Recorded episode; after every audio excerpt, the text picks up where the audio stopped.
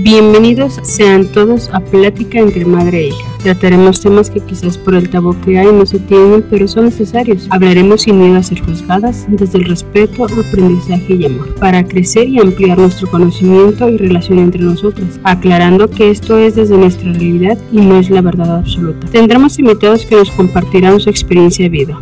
Comenzamos. Hola, buen día. Esperando que se encuentren bien. Les saluda nuevamente en este episodio Alma y Lucy. Ahora vamos a tocar el tema de sentimientos y emociones en proceso, qué es lo que hemos hecho y qué es lo que hemos, con quién hemos hablado para vivir este proceso que estamos viviendo del duelo de la pérdida de mi papá. Obviamente no es solamente hablar de esa pérdida, porque si recuerdan, ¿verdad? Tuvimos varias pérdidas, pero esta fue la que nos pegó más duro. Entonces, sí necesitamos mucho apoyo mucha ayuda, ¿verdad? Especialmente la ayuda divina, porque eso es algo indudable que tenemos que tener muy en cuenta, porque es lo que nos va a ayudar, es lo que nos va a sacar del atolladero en el que te encuentres, el agujero en el que te encuentres, del dolor en el que te encuentres. No sé, cada quien, ¿verdad? Sabe y cada quien especifique el nombre de su dolor. Pero sí es muy importante que sepamos que solamente las manos de Dios eh, son las que nos ayudan a salir de eso, ¿verdad? Obviamente Él nos habla por medio de los demás, ya ven que Él se las ingenia de una manera tan especial y tan, tan curiosa, tan, tan que a veces no vemos, pero nos ayuda de una manera porque nos ama y eso es a veces lo que no, no alcanzamos a, a mirar cuando estamos sumidos en un dolor, en una tristeza, algo que, que nos está obstruyendo, ¿verdad? Y eso es muy importante saberlo porque pues nosotros no somos profesionistas ni profesionales en algo que toque los sentimientos, ¿verdad? Pero si hemos ido con ayuda, a buscar ayuda, yo no lo aceptaba porque yo decía ir con un psicólogo no, porque no me va a ayudar en nada y yo me cerraba, me cerraba, porque decía yo, es que es estarle hablando de tus cosas y es, es que eso es precisamente hablar de tus cosas, de tu dolor, para que lo puedas sacar y quedes liberada, ¿verdad? Porque si no sacamos todo eso que traemos dentro de nuestro corazón que nos está lastimando, mañana o pasado nos va a pegar más fuerte. Entonces tenemos que ser sensibles a eso y compartir nuestro dolor con, con alguien más, ¿verdad? ¿Con quién? Con quien nos pueda escuchar, con quien nos escuche de una manera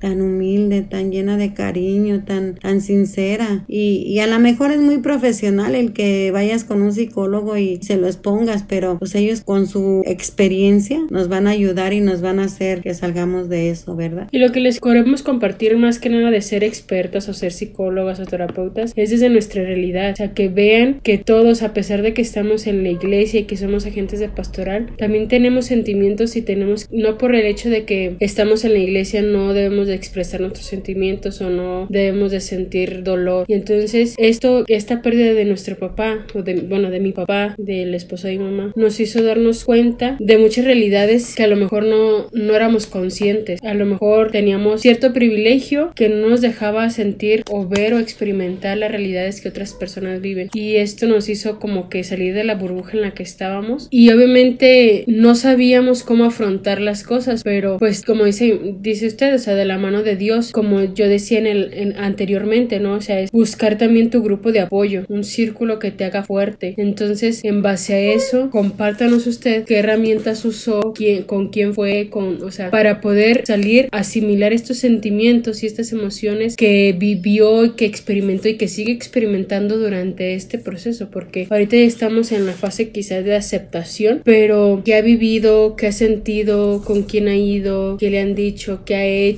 qué terapias, qué herramientas, o sea, compártanos para que los demás también puedan a lo mejor quizás desde ahí decir, ah, esto me puede servir, que obviamente no les estamos diciendo hagan lo que nosotros hacemos, ¿no? Pero que sí puedan decir, ah, mira, yo me identifico con esto o esto yo lo puedo hacer y a lo mejor si te funciona adelante, qué bueno. Y si no, esto es como que un impulso para que tú también busques ayuda. Sí, como decía tu papá, obviamente, ¿verdad? Él decía que de lo que aprendas o de lo que escuches, tomes lo bueno si te sirve y ponerlo en práctica práctica, ¿verdad? Yo los primeros días estaba sumida en, en algo muy difícil y, y sí, eh, me dijo mi doctor familiar, dice señora, yo la veo muy mal y la voy a mandar con un psicólogo. Pues no, no necesité de psicólogo, sino que necesité de un psiquiatra. No le entendí la diferencia ni le entendí yo el por qué. Nomás me dijeron que estaba a punto de caer en depresión y yo no entendía todavía eso. Entonces ya pues pasaron los días, pasaron las consultas y las citas y, y cómo se siente que platíqueme qué le pasó. Y se me hacía curioso que iba con el psicólogo y me, me preguntaba mi historia. Iba con el psiquiatra y me preguntaba mi historia. Pero ahora me, que me cae el 20, empecé a ver que era sacar lo que tienes dentro, ¿verdad? Sacar lo que te está dañando. Y sí, me ayudó muchísimo eso porque ya inclusive la doctora, mi doctor familiar me dio antidepresivos que, que me hicieron mucho daño porque yo padezco depresión alta y me sentía muy mal, muy diferente y me dijo la doctora, no, no los tome ya. Entonces sí era algo que, que también a lo mejor en su momento me ayudó, pero lo que más me ayudó fue que me dijo un amigo sacerdote, dice, no, es que debes de salir de esta porque tú eres fuerte, tú eres bien valiente y tus hijos te necesitan todavía.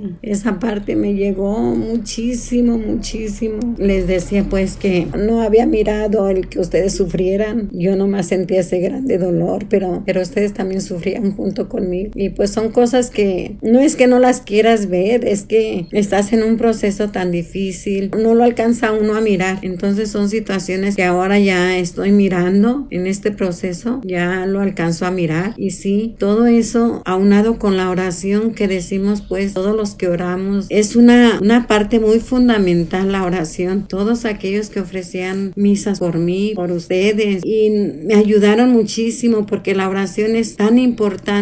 La oración es básica en estos procesos de dolor porque no hay más fuerza que la oración. Y todo eso me ha ayudado a salir adelante. Ahora que ya me integré nuevamente al apostolado, a la pastoral, pues ya veo que, que ya cuando menos camino en la calle, ¿verdad? No, no caminaba porque sentía miedo, sentía mucha inseguridad. Ni siquiera quería caminar en las calles porque yo me sentía insegura. Me hace falta mi compañero de vida. Entonces yo en él tenía toda mi seguridad, todo. Me sentía respaldada, me sentía protegida, me sentía que él era todo para mí. Pero de un momento a otro lo pierdo, pues decaí, pero ya me levanté, estoy de pie nuevamente y quiero servirle a Dios a través de los demás. Entonces ahora que vuelvo a la, a la comunidad parroquial, todos, mucha gente que me conoce y mucha gente, ay, qué bueno que ya te integraste, bienvenida y que estamos contigo y cosas así por el estilo. Y ahora ya no veo, no siento que me lastiman tanto las palabras que me decían, que yo sentía que me decían antes, ya, ya obviamente ya estoy superando poquito a poquito y, y ya ese abrazo que me dan, esas muestras de cariño que, y siguen haciendo oración por mí, porque yo creo si me vieron muy, muy quebrada, ¿verdad? Entonces, pues eso les agradezco mucho a la gente, los sacerdotes, ya la vamos a poner a trabajar y que para que se distraiga más y, y eso es precisamente lo que te ayuda muchísimo también, el que te distraigas, el que obviamente no vas a dejar de pensar, bueno, yo en mi esposo, ¿verdad? En el amor de mi vida, no voy a dejar de pensar nunca, siempre lo voy a estar pensando, siempre lo voy a,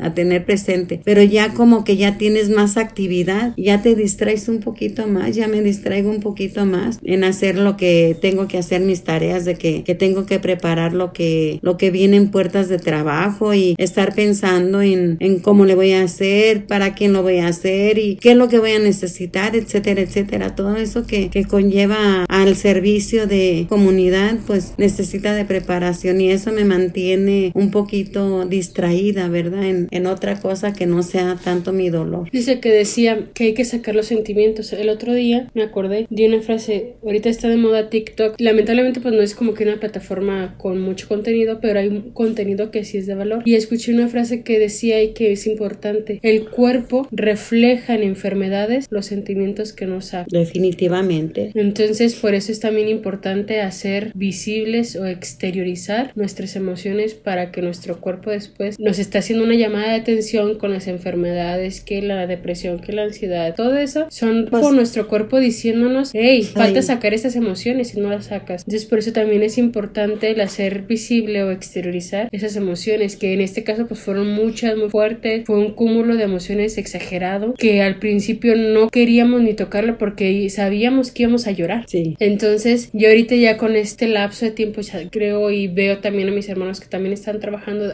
cada quien a su manera, ¿no? Y con las herramientas que tiene a su alcance, pero todos estamos trabajando también en ello. Mi guía espiritual me dijo en, en una ocasión que mi dolor o mis emociones las puedo usar como ejemplo o como testimonio para los demás. O sea, que no nada más quedármelas para mí, que yo sufrí, que esto, pero ok, ahora hay que transformar esas emociones en, ayuda. ayuda. para los demás. Sí. O sea, que tú con tus emociones, con tu dolor, seas ahora una herramienta de Dios para los demás. Para ayuda de los demás. Exactamente. Entonces, eso también es importante porque muchas veces de las emociones o de los procesos que vivimos cada quien, independientemente que sean de duelos, o sea, el proceso que tú estás viviendo a veces no más te lo quedas para ti. Entonces, también por eso es importante el saber discernir. Ahora, ok, Dios, soy tu mejor guerrero. Está bien, cada año, ¿no? Cada quien nos vienta una tras otra y una tras otra. Pero no es nada más quedarnos con ello, sino que también transformarlo en algo positivo, porque todo es positivo, pero después de un tiempo ya lo ves, porque pues obviamente al principio es como que te cae todo de jalón y es como dices, ¿y ahora qué hago con todo esto? Entonces es trabajar en ello para transformarlo en algo positivo. Ni orar puedes cuando está uno en ese proceso, no puede uno hacer nada.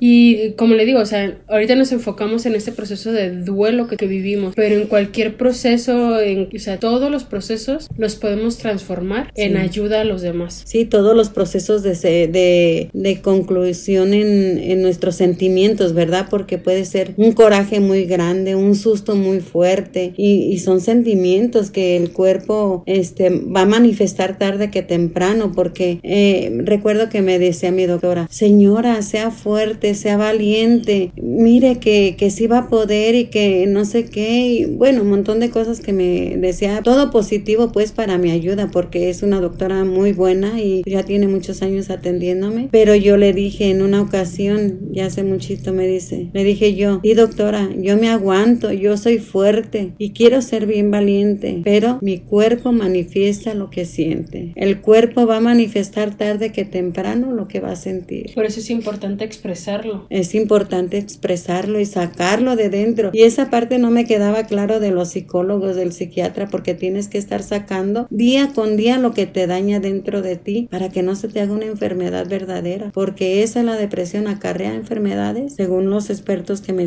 que me atendieron, que no tenías, pero tú las haces tuyas porque estás sumida en algo que no quieres salir, en esa cápsula que tú dices, y no quieres salir y ahí te, te pega todo. Sí, fíjese que de recién que pasó la de mi papá, empecé, no sé si era principio de depresión o algo así, pero como le digo que nosotros estábamos con nuestro trabajo, que yo con el grupo y como que no tuve mucho tiempo de asimilarlo, pero... Estabas distraída un poquito. Un poco, pero también estaba mi mente trabajando... Muchas cosas al mismo tiempo. Entonces hubo un sentimiento, una sensación que no me gustó, que yo sentí que no me gustó, entonces dije, esto no, no está bien. Pero lo alcanzaste a percibir. Sí, o sea, me di cuenta, entonces dije, esto no está bien, no me está gustando lo que estoy sintiendo, porque empecé a, o sea, empecé a no sentir, o sea, como que me valía ya todo y no me gustó. Te hiciste como insensible. Sí, y no me gustó, entonces dije, de por sí soy fría, no demuestro tanto mis emociones. Y ahora sí con eso, entonces no me gustó, empecé, yo no fui a psicólogo, pero fui con mi guía espiritual, empecé a escuchar podcasts de ayuda eh, emocional, espiritual y ver videos y ver, leer libros para poder salir de eso. Buscaste esa ayuda de todos modos, en cierto modo. Pero sí es como que dije, aquí es una alerta roja que, que no me está gustando, entonces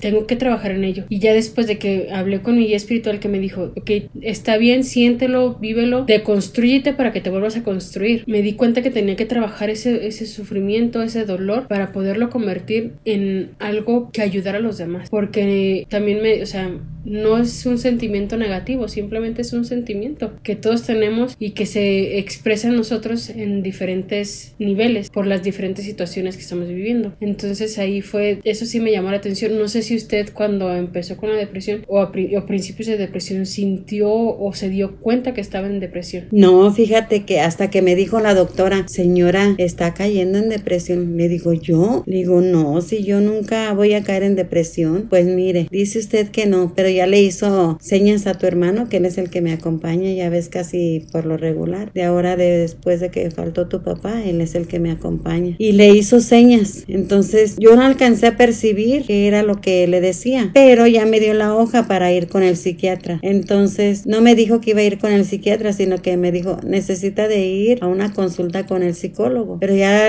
ahí en el, en el consultorio le vi psiquiatría. Dije, ay, ¿por qué me mandó aquí? Y yo volteé con mi hijo y le dije, ¿por qué me mandó aquí? Dice, espérese a ver qué le dicen, con esa calma. Pues sí, es que sí, sí había caído ya en la depresión y yo no lo había notado. Yo nomás me sentía cansada, me sentía, no sentía nada, o sea, como que de esas veces que te va a pegar una gripa bien fuerte, que te desguanzas todita y que no tienes fuerzas, no tienes ganas de nada. Y este, yo decía, ay Dios mío, ¿qué me está pasando? Yo sentía algo bien raro y bien diferente, pero eso sentía, no sentía ganas de nada. La boca amargosa, amargosa, porque cualquier bocado que me comía, todo era amargoso. Me acuerdo que me decían las niñas, Tita, comete un dulce, porque eso te va a quitar lo, lo que te sepa feo. Eso no sabe feo. Y me daban un dulce, porque hasta ellas lo notaron que, que yo andaba, andaba bien con el ala caída. Fíjese que eh, ahorita pensando en eso que estaba diciendo del que la diferencia del psicólogo y psiquiatra, hasta donde yo tengo entendido, el psiquiatra es el doctor que te puede medicar. El psicólogo, hasta donde tengo entendido, no te puede medicar. Y sí, el psiquiatra me dio medicamento. Entonces creo que ahí es la diferencia. Digo, no sé, no soy experta y puedo equivocarme, pero hasta donde yo tengo uso de razón, creo que esa es la diferencia. Aunque hay algunos psicólogos, creo que dan medicina alternativa de... Sí, pero me refiero a la alópata. Ah, sí, él sí me dio medicamento. Entonces, pues no sé yo hasta dónde es la diferencia, ni qué conlleva, ni qué tiene, ni, ni nada, pero de que empecé a salir del atolladero fue apenas, digamos, dos, tres meses que ya empecé a salir y, y ahora sí me reubiqué, ¿verdad? Y estoy en ese proceso, pero tu papá me sigue impulsando. Y es que es como todo, ¿no? Los cambios siempre duelen. Y como ahorita está sintiendo ese cambio, está viviendo ese cambio, pues le está doliendo el adaptarse a todo otra vez, a estar sin... Y me sin- siento rara a veces, fíjate, me siento como rara, como, como que estoy a la expectativa a ver quién me dice algo o a ver quién me mira de qué manera y como que no me siento todavía segura, pues, pero pues ahí voy poco a poco, ¿verdad? Dice que uno a veces cree que las personas lo voltean a ver a uno Y que nadie lo- te ve. y que lo están juzgando y realmente no te están juzgando porque pues cada quien está inmerso en sus propios problemas, ¿no? Todos tenemos problemas. Todos tenemos problemas. Que a lo mejor sí te voltearan a ver y como,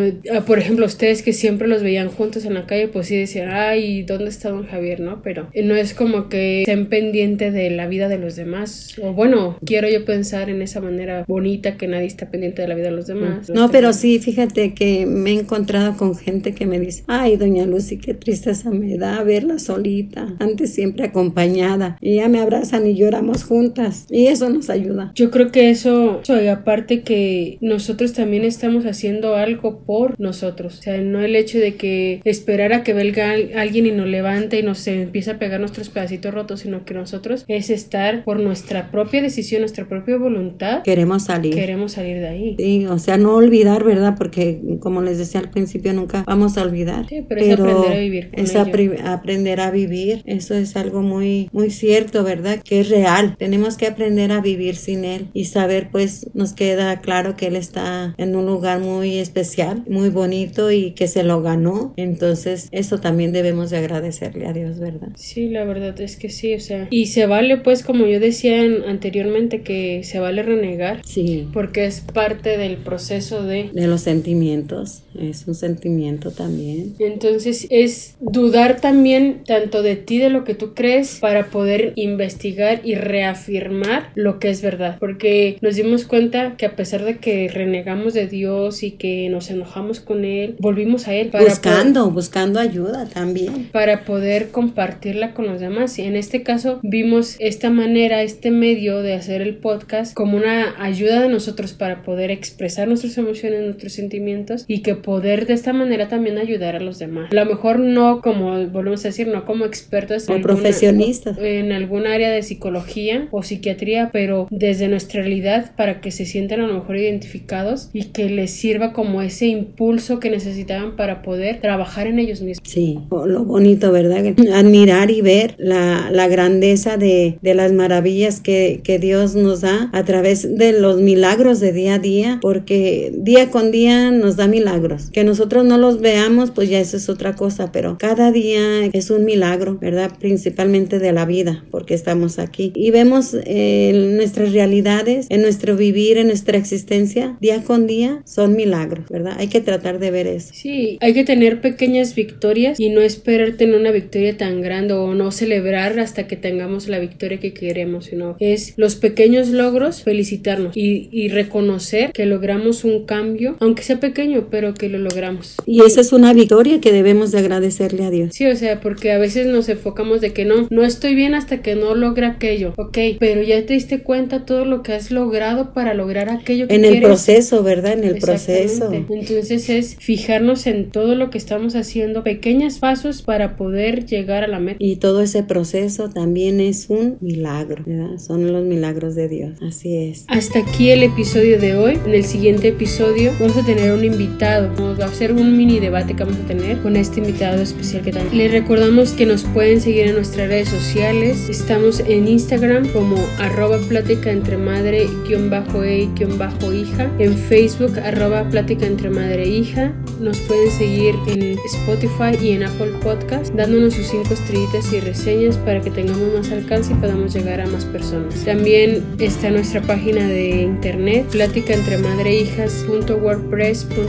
Frase que quiero compartir con ustedes no es tanto una frase, sino que es un escrito que me encontré después de haber hecho en el episodio anterior y que me llegó muchísimo. Ya la había leído, pero ahora como que ya estoy más consciente y, y me llegó más. A ver si la puedo leer clarito, ¿eh? No dejes de vivir porque he trascendido. No te dejes morir porque con ello yo muero dos veces. Vive por ambos y agradece siempre el tiempo que estuvimos juntos. Hay personas que te aman, que te necesitan y que disfrutan estar contigo. Reparte tanto amor como el que me diste a mí. Recuerda que no hay necesidad de morir dos veces. ¿Verdad? Les comparto esto porque lo leí, me gustó y quiero compartirlo con ustedes, ¿verdad? Adiós.